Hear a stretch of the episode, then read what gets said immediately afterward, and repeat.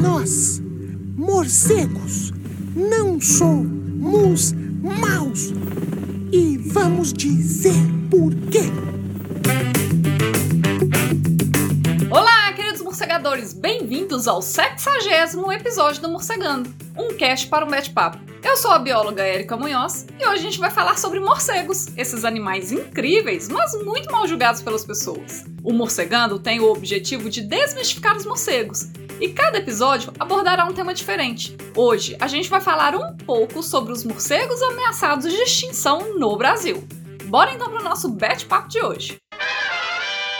Holy anagrams, what's the answer? Recentemente o ICMBio publicou a última atualização da Lista Nacional de Espécies Ameaçadas de Extinção. A versão anterior tinha sido publicada em 2014 e, obviamente, ao longo desses oito anos de intervalo entre uma lista e outra, a gente teve várias alterações. E por que, que a publicação dessas listas são tão importantes?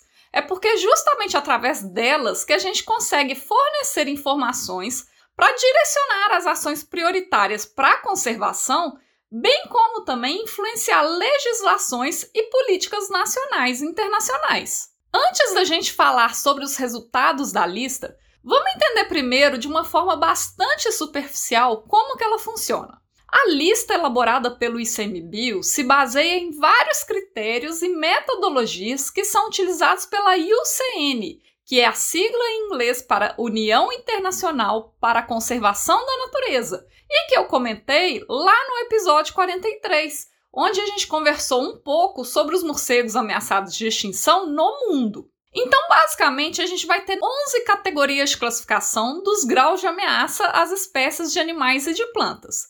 Mas o que a gente vai comentar hoje são só seis. As três primeiras categorias são extinto, extinto na natureza e regionalmente extinto. A categoria extinto, o próprio nome já diz, está extinto. Não existe mais nenhum indivíduo em todo o planeta, seja no ambiente natural ou de cativeiro. Já na categoria extinto na natureza, a gente não tem mais animais na natureza, somente em zoológicos ou outros tipos de cativeiro. Já na categoria regionalmente extinto, é quando a espécie está extinta de algum lugar. Por exemplo, vamos pensar numa espécie de animal X e ela era registrada na Venezuela, na Colômbia e no Brasil, mas hoje ela só é registrada em alguns lugares na Venezuela. Então, ela está regionalmente extinta na Colômbia e no Brasil. As outras três categorias que eu vou comentar é a que nos interessa no episódio de hoje, porque são elas que constam na lista nacional que foi divulgada recentemente, que são as categorias criticamente em perigo, em perigo e vulnerável. Essas três categorias são para aquelas espécies que requerem ações de conservação imediatamente, porque se nada for feito, a probabilidade delas entrarem em extinção é gigante. Então, na categoria criticamente em perigo, o risco de extinção é extremamente alto. Na categoria em perigo, o risco de extinção é muito alto. E na categoria vulnerável, o risco de extinção é alto. Para determinar para qual categoria de ameaça uma espécie pertence, são utilizados cinco critérios quantitativos, e para cada um desses cinco critérios existem subcritérios.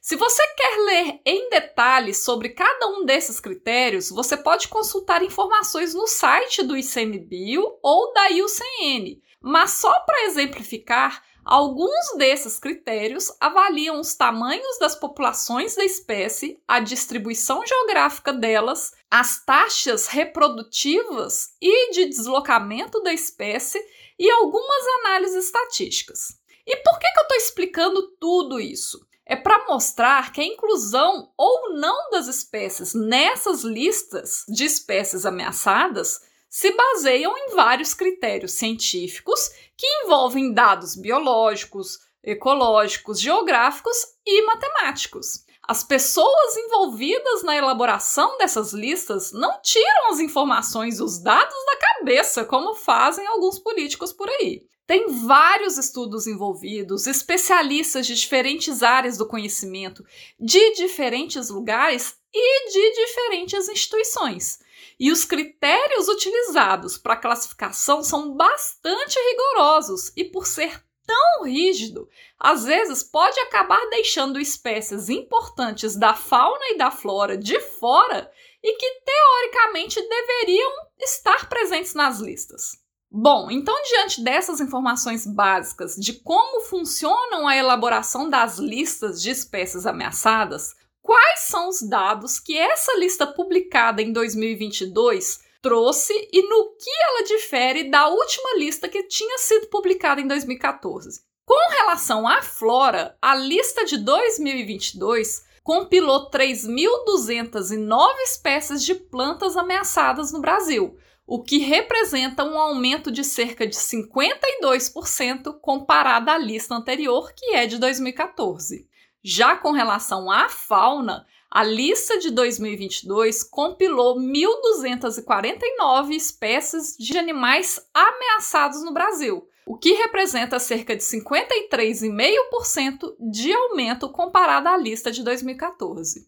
Para você ter um panorama melhor, das 1.249 espécies de animais, 257 são de aves, 59 de anfíbios, 71 de répteis, 102 espécies de mamíferos, 97 espécies de peixes marinhos, 291 de peixes continentais, 97 espécies de invertebrados aquáticos e 275 espécies de invertebrados terrestres. Especificamente para os morcegos, em 2014 nós tínhamos seis espécies classificadas como vulnerável e uma classificada como em perigo, totalizando então sete espécies. Hoje, em 2022, nós temos três espécies classificadas como vulnerável e uma espécie classificada como em perigo, totalizando então quatro espécies. E aí tem gente que vai falar: ah, Érica, então a situação dos morcegos melhorou, né? A gente saiu de sete espécies para quatro espécies. Não, não melhorou. Muito pelo contrário. Lembra que eu falei que para classificação as espécies precisam ser classificadas em vários critérios e que esses critérios são super rigorosos? Pois é, de 2014 para 2022, o rigor aumentou ainda mais. E para algumas espécies, como não haviam dados novos ou dados suficientes, ou foram descobertas outras pequenas informações complementares, elas então foram retiradas da lista. Então, essa redução de sete espécies para quatro espécies, na verdade, não refletiu uma melhora efetiva da situação dos animais. Foi puramente para o cumprimento das regras metodológicas de classificação. E quem são atualmente as quatro espécies que estão na lista de 2022? As duas primeiras são as espécies Furipterus horrens e Natalus macrourus, que são morceguinhos que se alimentam de insetos. Essas duas espécies são classificadas como vulneráveis e já constavam na lista de 2014 também como vulneráveis. Então, elas se mantiveram.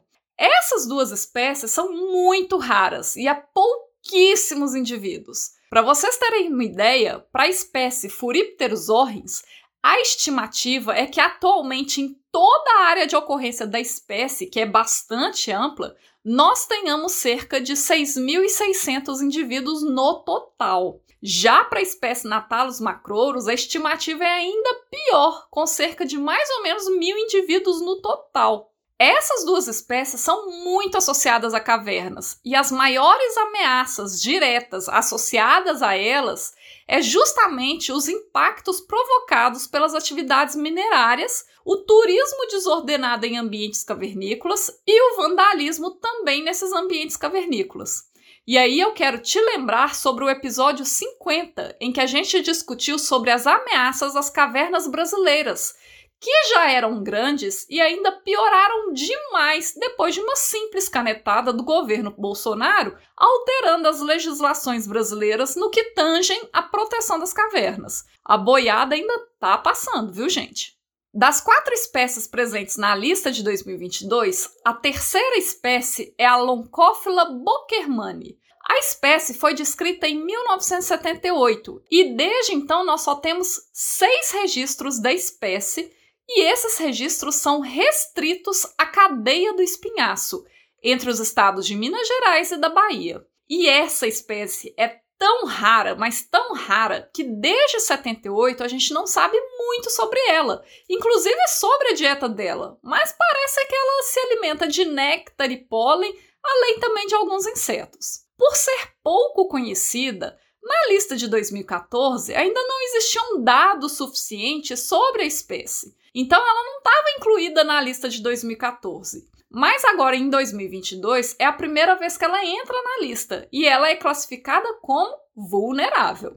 As ameaças mais diretas a essa espécie são decorrentes dos impactos provocados pela mineração na área, o turismo desordenado, a grande especulação mobiliária na área, principalmente no estado de Minas Gerais, e um crescimento expressivo de parques eólicos nas áreas de ocorrência lá na Bahia.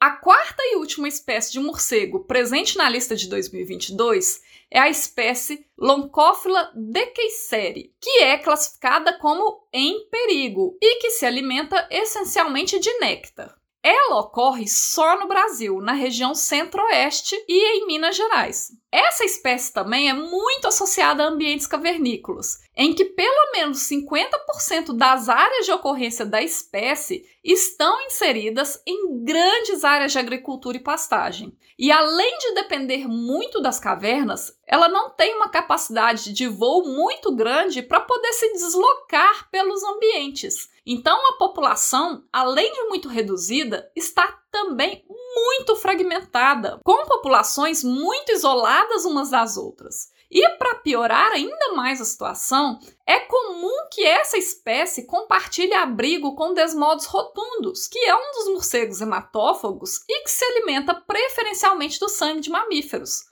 Como a gente já conversou em episódios anteriores, uma das formas de controle, entre aspas, do desmodos é a aplicação da pasta vampiricida. Então, como a espécie compartilha abrigo com desmodos, eles podem acabar também se contaminando com essa pasta vampiricida e acabar morrendo também contaminados. Como forma complementar às informações do episódio de hoje sobre a lista de espécies ameaçadas, eu vou deixar duas recomendações. A primeira é que, se você tiver interesse em ler mais informações sobre as alterações da lista, especificamente envolvendo os morcegos, você consegue ler essas informações lá no site da SBEC, que é a sigla da Sociedade Brasileira para o Estudo de Quirópteros. Lá você vai entender melhor o porquê algumas espécies saíram da lista enquanto outras permaneceram ou entraram. A segunda recomendação é para você ler uma reportagem muito boa feita pelo portal Oeco. Nessa reportagem você terá acesso a mais informações sobre a lista envolvendo outros animais além dos morcegos, os impactos políticos da publicação dessa lista e alguns problemas que foram deixados de lado a partir da visão de especialistas que participaram da elaboração do documento. Eu vou deixar o endereço da página linkado na descrição desse episódio, então você pode consultar lá. Hoje o Morcegando vai ficando por aqui. Se você tiver alguma dúvida, comentário ou sugestão, envie um e-mail para morcegandocast.gmail.com. Siga também as nossas redes sociais através do arroba morcegandocast para outros conteúdos exclusivos dessas plataformas e nos ajude a espalhar a palavra dos morcegos por aí. Um bete abraço e até mais!